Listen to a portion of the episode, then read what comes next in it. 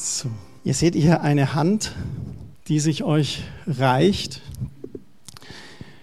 Diese Hand hat die Sabrina gezeichnet im Rahmen ihrer Ausbildung und ich fand das Bild so gut, dass ich gesagt habe, hey, kann ich das haben? Kannst du mir das abfotografieren oder einscannen? Dann habe ich das gemacht. Eine Hand, die sich reicht, eine offene Hand, eine Hand, die sagt, willkommen, die sagt, komm zu mir. Ich will dich bei der Hand nehmen. Ich will bei dir sein. Das Thema heute Morgen ist die Kraft des Evangeliums, ewiges Leben. Und ich möchte mit euch in den Petrusbrief reinschauen, ganz zu Beginn, erstes Kapitel, 1. Petrusbrief, Kapitel 1, Vers 1. In meiner Bibel steht da als Überschrift die Hoffnung der Christen. Und ich finde das so klasse. Wir Christen, wir haben Hoffnung. Und Petrus fängt an, diesen Brief schreibt Petrus, den Jesus Christus zu seinem Apostel berufen hat, an alle Christen, die als Fremde überall in den Provinzen Pontus, Galatien, Kappadokien, Asia und Bithynien mitten unter Menschen leben, die nicht an Christus glauben. Er öffnet diesen Brief und er macht gleich zu Beginn den Unterschied. Ihr seid gläubig, ihr seid Christen, ihr folgt dem Christus, aber ihr lebt unter Menschen, die nicht an ihn glauben. Und dann heißt es im Vers 2, Ihr seid Gottes Kinder geworden, weil Gott, unser Vater, euch von Anfang an dazu auserwählt hat. Durch die Kraft des Heiligen Geistes könnt ihr jetzt Jesus Christus als euren Herrn anerkennen, weil er am Kreuz sein Blut für euch vergossen und euch von eurer Schuld befreit hat. Das ist das Evangelium eigentlich in einem Satz. Gott, unser Vater, hat uns von Anfang an dazu auserwählt. Als Gott den Menschen geschaffen hat, war es seine Absicht, Gemeinschaft mit ihm zu haben. Durch den Sündenfall von Adam und Eva kam das Böse in die Welt. Und dann hat er aber einen Weg geschaffen. Er hat seinen Sohn gegeben. Und dann heißt es, ihr könnt jetzt Jesus Christus als euren Herrn anerkennen, weil er am Kreuz sein Blut für euch vergossen und euch von eurer Schuld befreit hat. Das ist das Evangelium. Jesus Christus gestorben an meiner Stadt am Kreuz. Und Gott schenkt euch immer mehr seine Gnade und seinen Frieden. Und dann heißt es weiter im Vers 3, gelobt sei Gott, der Vater unseres Herrn Jesus Christus in seinem grenzenlosen Erbarmen hat er uns neues Leben geschenkt. Weil Jesus Christus von den Toten auferstanden ist, haben wir die Hoffnung auf ein neues, ewiges Leben. Er spricht hier von neuem Leben, Leben, was wir auch neu hier schon auf Erden erleben dürfen, aber auch ein neues, ewiges Leben. Es ist die Hoffnung auf ein ewiges, von keiner Sünde beschmutztes und unzerstörbares Erbe, das Gott im Himmel für euch bereit hält. Das ist die Kraft des Evangeliums. Ewiges Leben für uns. Hier auf Erden, wo wir manchmal geplagt sind, wo wir angefochten sind mit Krankheiten, mit vielleicht Finanzproblemen, mit Streit, mit unseren eigenen Unzulänglichkeiten, unserem Stolz und Jezorn, oder der Sünde, die manchmal versucht, uns gefangen zu halten. Und genau wie es hier heißt, dass man hofft, wie sagt er dort, von keiner Sünde beschmutztes und unzerstörbares Erbe. Wir alle kennen dieses Gefühl, wie schlecht sich das anfühlt, wenn wir vielleicht gelogen haben oder jemanden angeschrien haben oder uns ist ein Fehler passiert, irgendwas lief schief. Unser Gewissen, oh, zwickt. Für mich dann vielleicht auch schmutzig. Und hier auf Erden dürfen wir zu Jesus kommen, ihn um Vergebung bitten. Und er sagt dann auch, und wenn Menschen involviert sind, wenn du Streit mit jemandem hattest, ich vergib dir, aber geh zu der Person hin, versöhne dich. Bring das auf Erden auch hier klar. Aber Petrus sagt hier ganz deutlich diese Hoffnung, dass Gott im Himmel für uns das bereithält. Ein ewiges Leben. Und Ihr müsst mal die Offenbarung durchlesen, ganz am Ende, wie da beschrieben wird, wie wir da die Ewigkeit verbringen. Das ist Wahnsinn.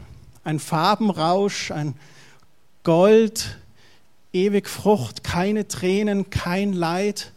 Ich will dahin. Ich will ewiges Leben mit Gott verbringen. Was für eine Hoffnung, was für eine Zuversicht. Wir sind später im Vers 8 und 9 da heißt es, ihr habt ihn nie gesehen und liebt ihn doch. Ihr glaubt an ihn, obwohl ihr ihn auch jetzt nicht sehen könnt. und eure Freude ist grenzenlos, denn ihr kennt das Ziel eures Glaubens. Petrus spricht hier, unser Glauben hat ein Ziel, einen Punkt, wo es uns hinführt. Ein Ende, etwas, wofür es sich zu kämpfen lohnt, auch dran zu bleiben. Gestern habe ich kurz das Biathlon angeschaut. Die haben gepowert, bis sie im Ziel waren. Und an der Zieleinlauf, dann waren sie alle im Ziel und alle fielen so um und fix und fertig und K.O. Den letzten Kilometer wahrscheinlich nur noch mit mentaler Kraft, weil der Muskel gar nicht mehr wollte. Und dann waren sie am Ziel und puh, angekommen. Und sie haben sich einfach fallen lassen. Und ich habe mir das dann so gedacht, ja, das will ich auch. Meine Glaubensbahn laufen und das Ziel meines Glaubens dann erleben, die Rettung für alle Ewigkeit. Da gibt es was, was Gott für uns vorbereitet hat. Und da dürfen wir den Fokus nie verlieren drüber. Dein Leben scheint dir vielleicht jetzt schon sehr lang vorzukommen. Und du denkst, Mensch, all die Jahrzehnte. Aber da gibt es Jahrhunderte, Jahrtausende, eine Ewigkeit mit Gott. Und die ist wunderbar. Das ist das Ziel unseres Glaubens. Die Kraft des Evangeliums, ewiges Leben. Und ich wollte das eingangs mit euch anschauen und jetzt zu einer Person gehen, die Gott so volle Kanne erlebt hat und die euch allen bekannt ist, aber wir wollen uns anschauen, was ist da passiert. Und zwar geht es um den jungen Mann hier auf der rechten Seite. Albrecht Dürer hat versucht, ein Bild von ihm zu malen, der Paulus. Ganz gut gelungen, ne?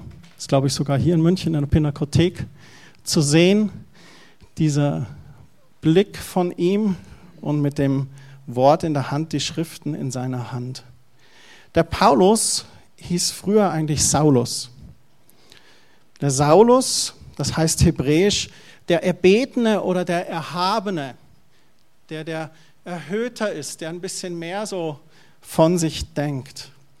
Der Saulus war ein Sohn jüdischer Eltern in Tarsus geboren. Er hatte einen Beruf erlernt, den eines Zeltmachers. Und er war aber auch bei einem Rabbi, in dem er, bei dem er in die Schule gegangen ist. Und früher war es so, dass ein Rabbi dich gerufen hat, der gesagt hat, ich möchte dich nehmen zu mir in die Schule. Und es war eine Ehre. So, wenn Paulus auch dort beim Gamaliel war er als Rabbinerschüler gerufen wurde, als Schüler, dann hat es auch was über ihn ausgesagt dass da an seinem Charakter und an seiner Neugierde oder auch an seinem Wissen über die Schriften schon was da war, wo der Gamaliel gesagt hat, der ist es würdig, bei mir in die Schule zu gehen. Und in Apostelgeschichte heißt es, Gamaliel war einer der damaligen bekanntesten Rabbis. Also das ist nicht, dass du irgendwie so beim SV Heimstetten nur entdeckt wirst und dann in irgendeine Kreislieder aufstiegst. Nee, nee, da kommst du gleich zu FC Bayern oder Manchester United. So einer war der Gamaliel.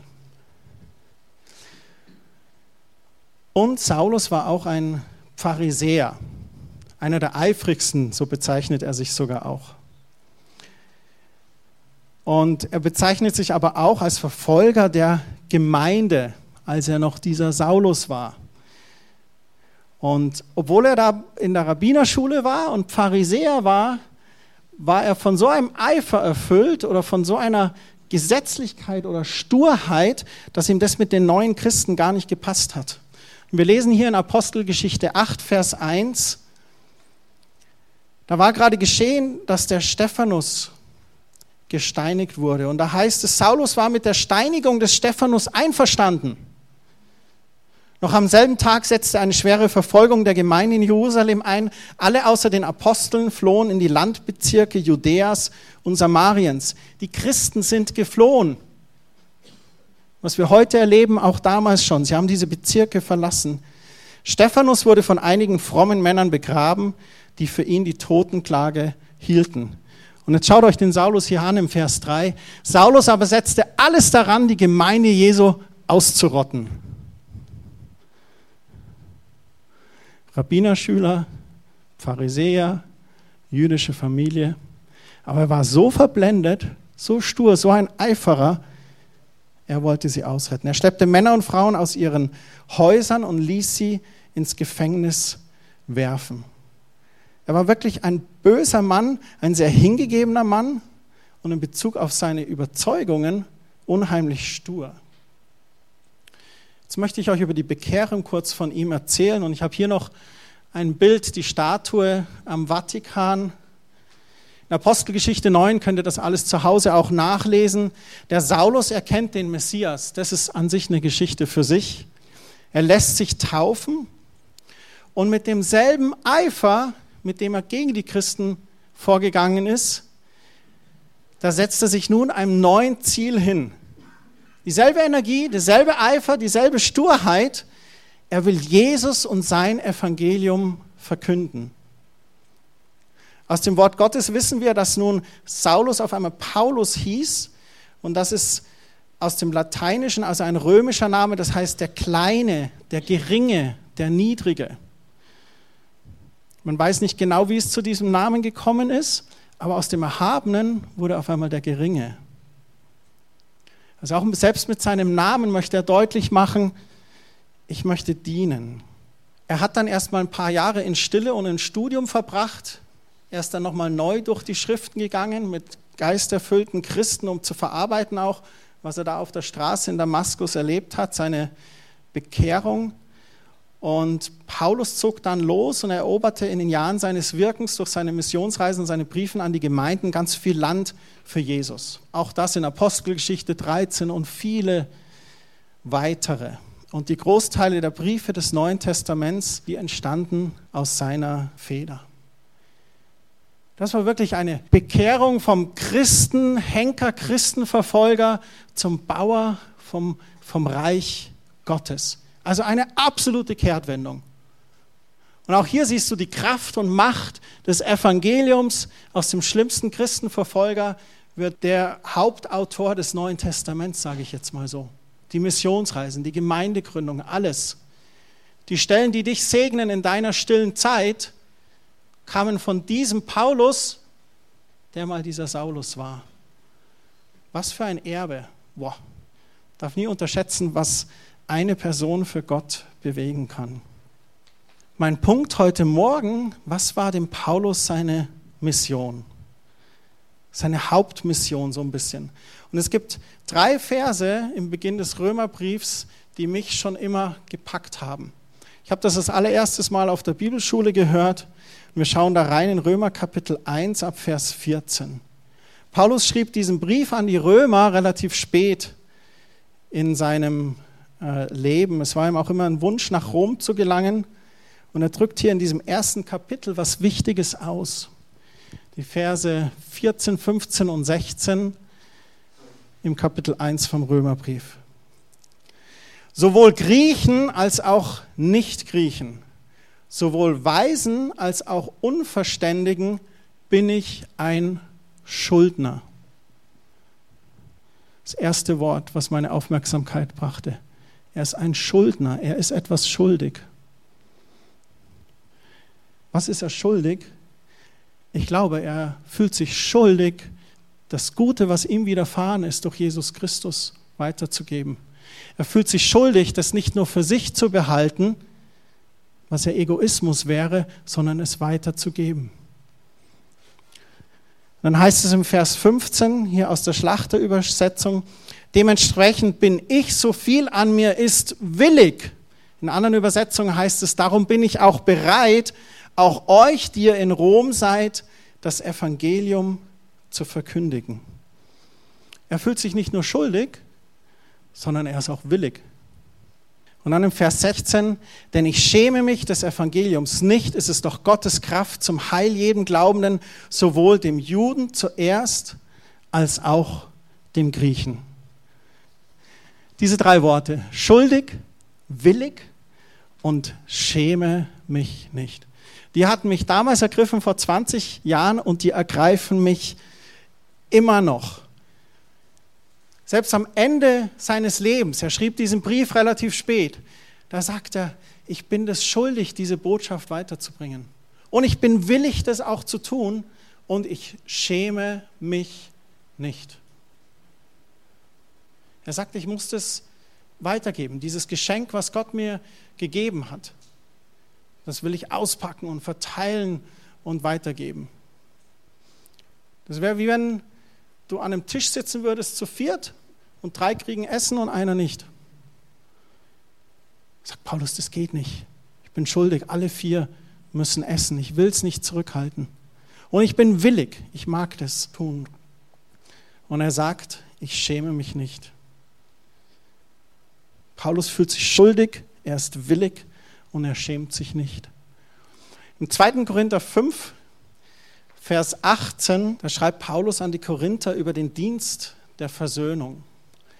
Er sagt hier, alles aber haben wir von Gott, der uns mit sich selbst versöhnt hat durch Christus und uns den Dienst der Versöhnung gegeben hat.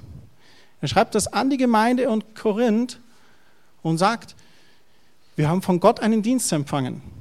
So, wenn du dachtest, du bist nicht im Dienst, herzlich willkommen, du bist im Dienst.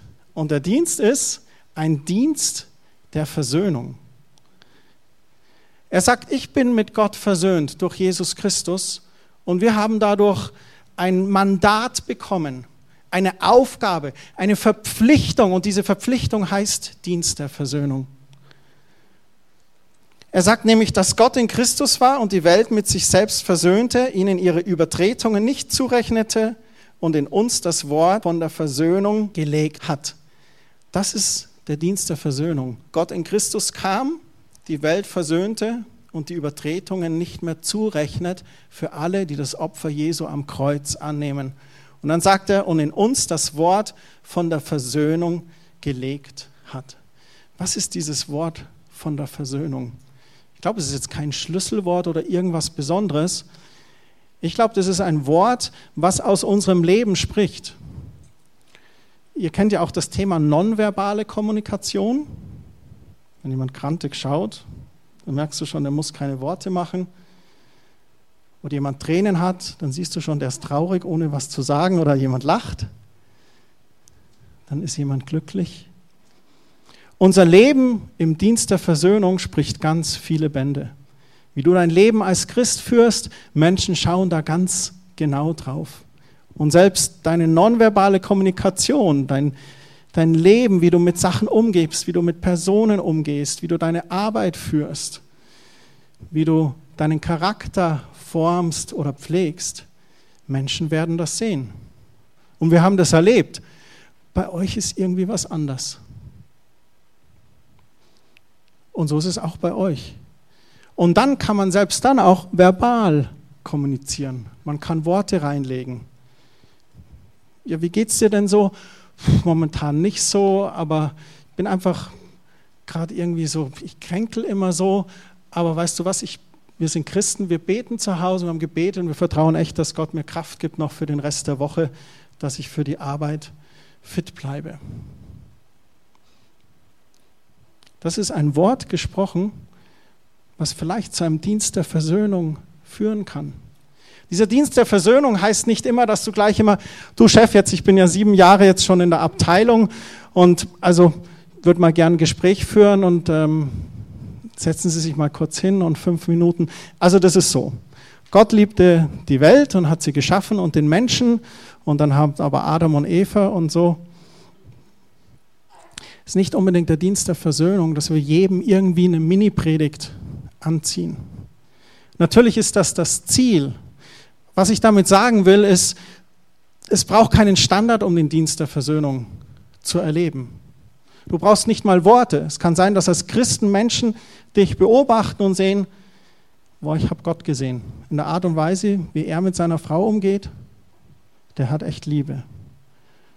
Oder dass du dann sowas sagst, wie mein Beispiel gerade eben mit dem. Oder dass Gott dich zu jemandem wirklich führt. Gerade oft die Personen, denen wir nur einmal im Leben begegnen und ein Gespräch eröffnet sich und dann kannst du dem volle Kanne des Evangeliums sagen. Und das ist der Dienst der Versöhnung. Es nicht für sich zu behalten, sondern es weiterzugeben.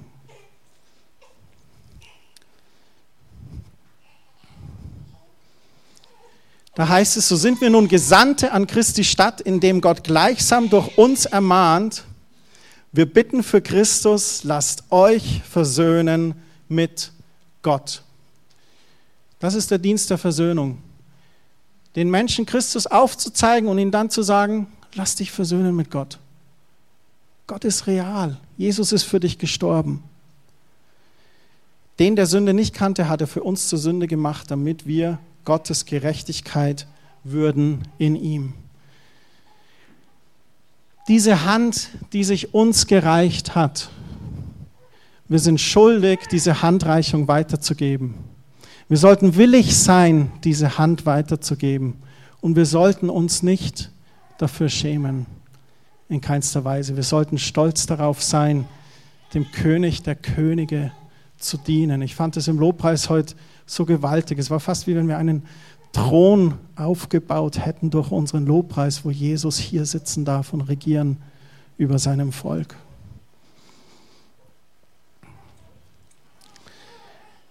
Nun sagt er, ja Christian, das ist ja gut, du bist ja auch Pastor und das liegt ja in dir. Einige von euch, die hier sitzen, sagen, ja, das ist genau meins, das Feuer des Evangeliums oder Evangelisten. Ich habe viel solche Gespräche. Der hat Hunger, der William. Die Mama schüttelt den Kopf. In einem Buch von Gordon MacDonald gibt es eine schöne Beschreibung. Und er beschreibt, wir alle haben in Gänsefüßchen das Rennen des wirklichen Lebens zu bewältigen.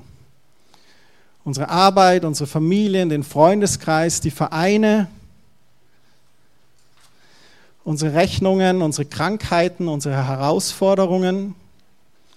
Doch er sagt, in all dem ist Jesus uns direkt an unserer Seite. Ich habe dann auch so ein bisschen überlegt und so ein bisschen geschaut, auch bei meinen eigenen Predigten reflektiert. Die meisten Predigten und Bücher heutzutage, die handeln davon, wie wir Christen uns besser entwickeln können. Einen reiferen Charakter bekommen, gesegneter durchs Leben gehen und vieles mehr. Und ihr kennt mich, ich finde das grundsätzlich sehr, sehr gut.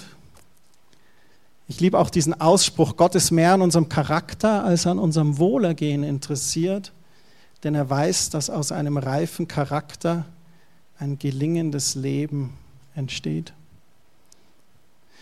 Doch das darf keine Einbahnstraße sein. Es darf nicht nur um mich gehen. Es darf nicht nur darum gehen, wie ich ein besserer, ein gesegneter, ein erfüllterer Christ ist.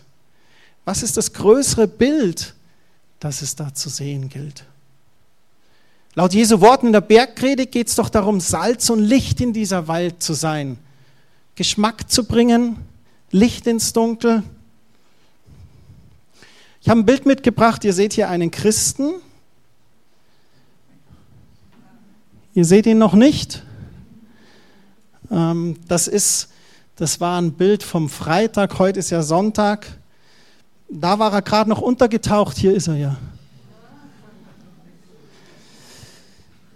Sonntags taucht er immer auf. Seine Luft und sein Proviant, die reichen immer so gerade sieben Tage. Manchmal muss er auch 14 Tage durchhalten, wenn er mal nicht in den Gottesdienst kommt. Manchmal holt er sich dann zwischendrin Proviant übers Internet oder hört die MP3 vom Sonntag nach. Ich würde den als U-Boot-Christen bezeichnen. Sonntag Montag, Dienstag, Donnerstag, Freitag, Samstag, ah, Männertreffen. Boah, war das Männertreffen super. Jetzt aber schnell nach Hause. Sonntag. Ihr versteht, was ich sagen möchte mit ganz viel Humor. Wir sollten keine U-Boot-Christen sein, uns nicht schämen. Hier seht ihr mal so einen Sieben-Tage-Christen, einen Vollzeitchrist sozusagen.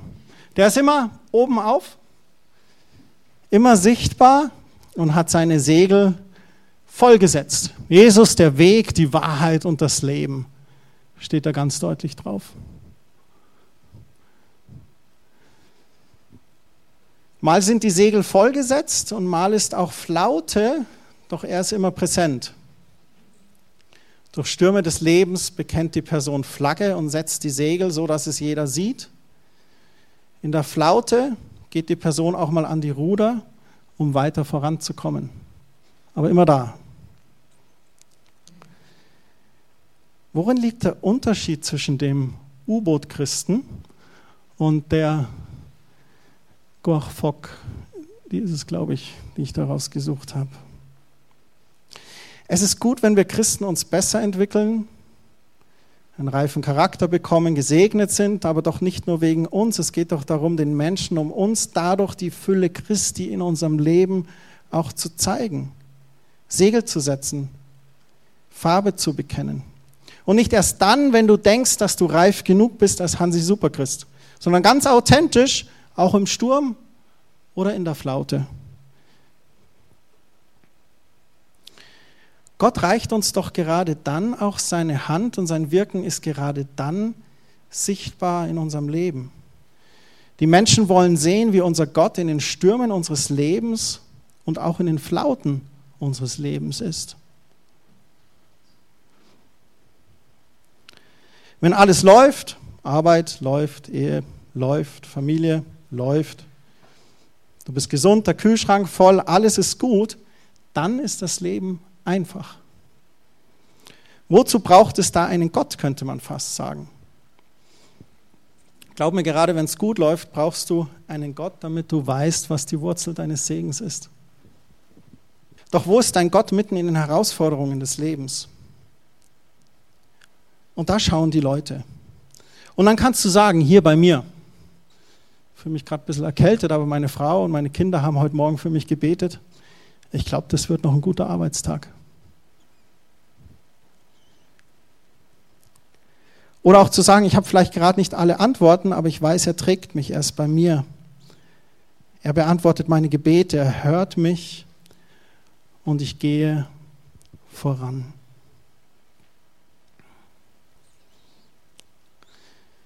Gott reicht uns seine Hand und wir dürfen diese Hand weiterreichen. Ich habe euch zum Abschluss einen kleinen Film mitgebracht. Der geht ein paar Minuten länger. Das ist ein Film, den wir mal auf einer Konferenz gesehen haben. Und der Titel davon ist Tausend Fragen. Und ich würde gerne den mit euch zusammen anschauen. Und danach möchte ich euch einfach segnen und wollen wir zusammen beten.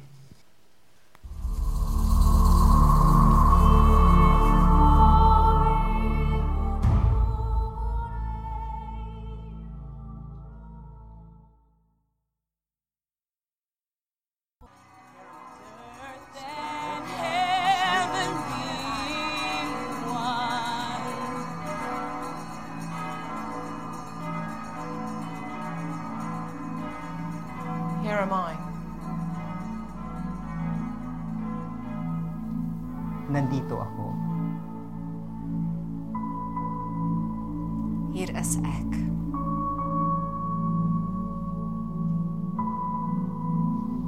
Here am I. Didi Pano.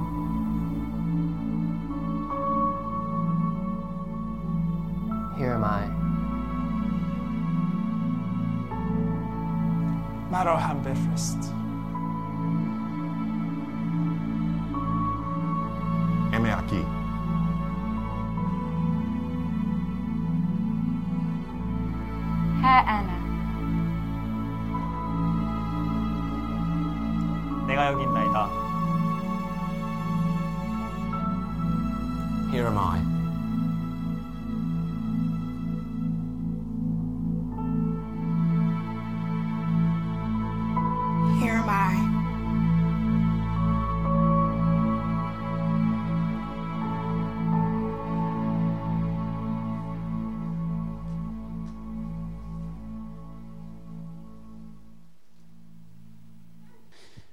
Jesus hat uns seine Hand gereicht.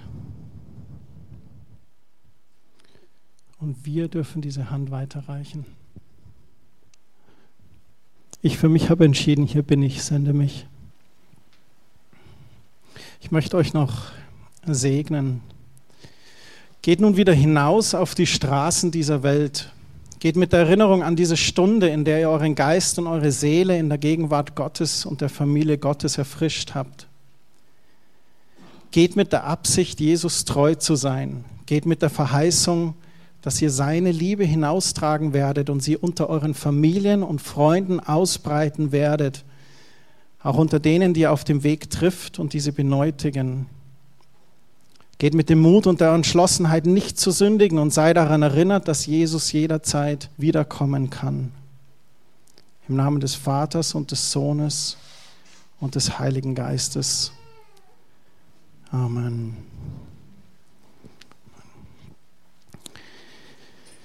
Ich wünsche euch noch einen gesegneten Sonntag. Nehmt diese Bewegung in eurem Herzen einfach mit und lasst euch anstoßen vom Geist Gottes, einfach für diesen Dienst der Versöhnung. Draußen gibt es noch Kaffee und Kuchen und eine schöne gesegnete Woche euch noch.